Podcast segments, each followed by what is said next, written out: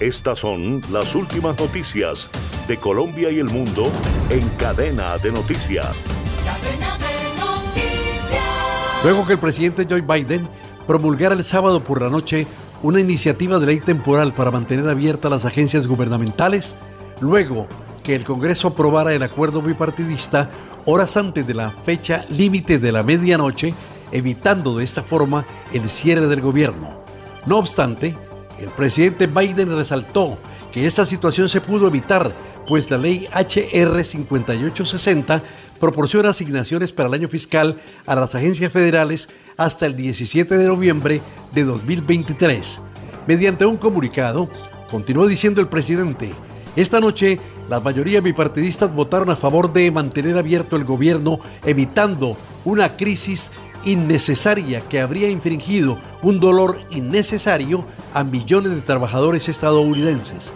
Se trata de una medida provisional que fue posible gracias al apoyo demócrata después que el presidente republicano de la Cámara de Representantes Kevin McCarthy desistió de exigir fuertes recortes del gasto y utilizó votos demócratas para enviar el paquete al Senado.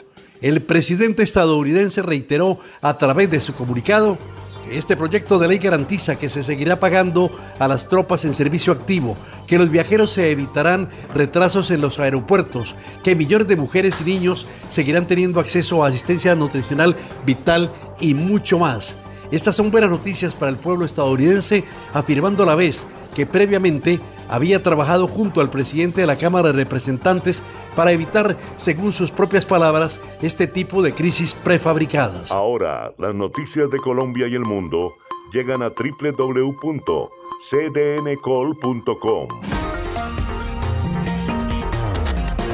Somos cadena de noticias y el portal digital de las Américas. Noticias, deportes, salud, entretenimiento, análisis América Latina y el mundo, radio y televisión en vivo, cadena de noticias.